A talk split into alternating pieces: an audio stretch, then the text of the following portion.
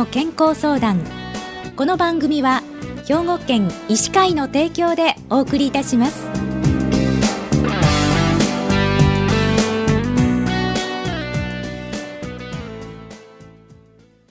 みんなの健康相談ご案内の広市加子です。今週は先週に引き続き兵庫県医師会神戸市東灘区の安倍整形外科リウマチ科クリニックの安倍修二先生にお話をお伺いします。安倍先生今週もよろしくお願いいたします。よろしくお願いします。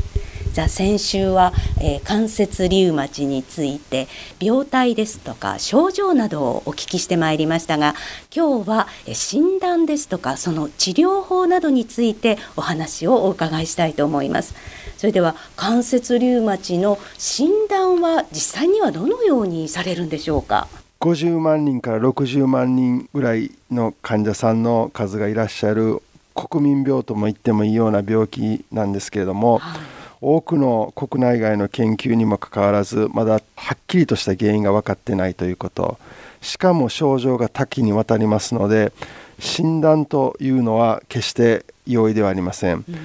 血液検査画像検査でいずれも診断に決定的で確実なものがないというのが現状です。つまり病気の原因が特定されていないので診断根拠として確実な項目が欠落しているというのが現状ですしたがって診断は次のようなステップを踏んでいきます、はい、主症状が関節の症状であるため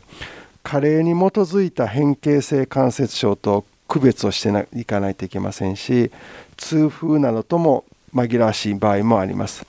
また女性の更年期症状と初発症状が似ている場合もありさらに他の膠原病リウマチ性多発筋痛症や脊椎関節炎などの鑑別も大事です。大事な点とすると発症が早期であればあるほど関節リウマチとしての決定的な所見に乏しく他の疾患との鑑別が困難である場合があるということです。したがって診断が保留になる場合も少なからずあります、うん、このような場合は関節症状が発現してから約1年程度定期的に診療していけばこの方が関節リウマチなのかあるいはそうでないのかという判断ができることが多いです。診断のポイントの1つ目は関節リウマチらしさがどの程度現れているかということですが、やはり手の指足の指の小さな関節に多くの関節が腫れて痛くなってくる場合関節リウマチさのポイントが高くなります、うん、診断の2つ目は血液検査でリウマチ反応と言われているリウマトイド因子。それと15年ぐらい前から導入されてきたさらに精度の高い抗 CCP 抗体というリウマチ反応が陽性か陰性かというのを見極めていきますが実際の関節リウマチの患者さん治療中の患者さんでもこのいずれも陰性の場合が100人中15人程度いらっしゃるのでこれも決定的な要素にはなりません。ただ大事なポイントにもなると思います。診断のポイントの3つ目は関節症状が持続性であるかどうかということですが少なくとも6週間持続しているかどうか見極めようというのがリウマチの間での一定の了解があります。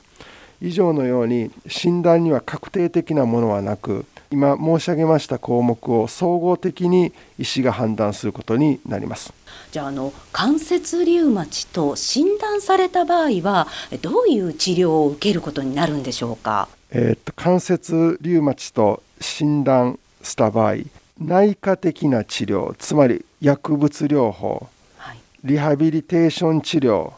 そして必要なら手術療法の3つが挙げられます基本になるのはやはり内科的治療で、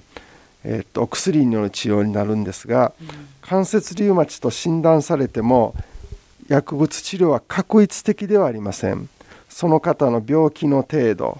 年齢社会的背景それと薬剤費を考慮した上で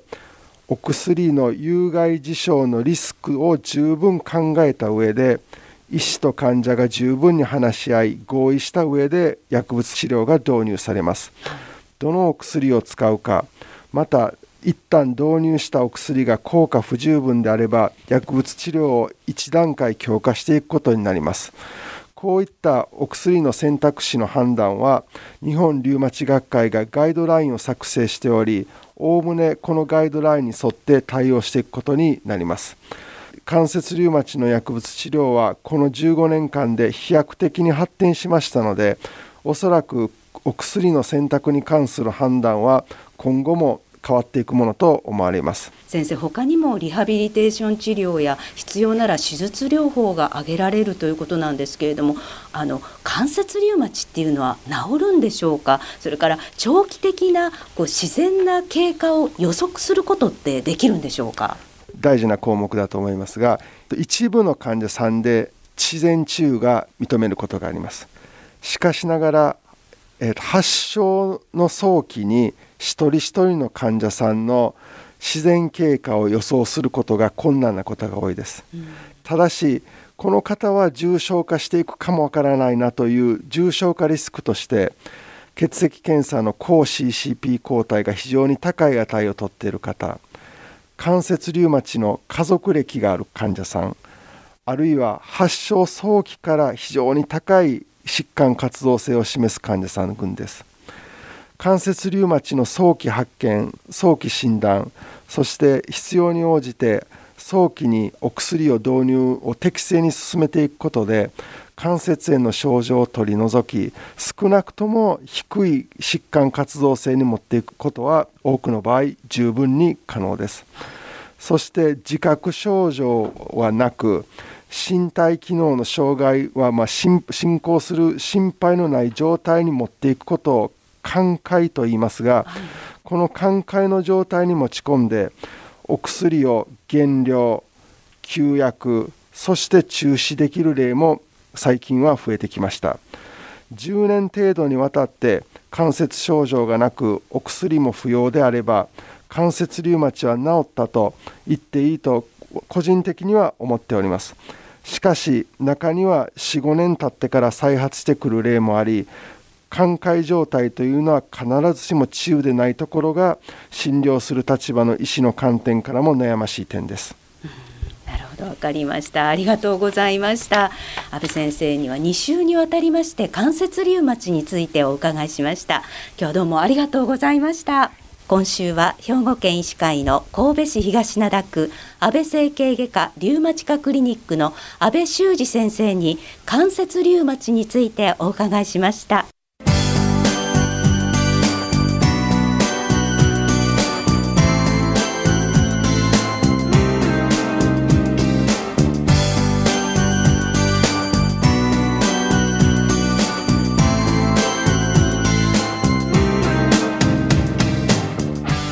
の健康相談ご案内は広市加子でしたこの番組は兵庫県医師会の提供でお送りいたしました。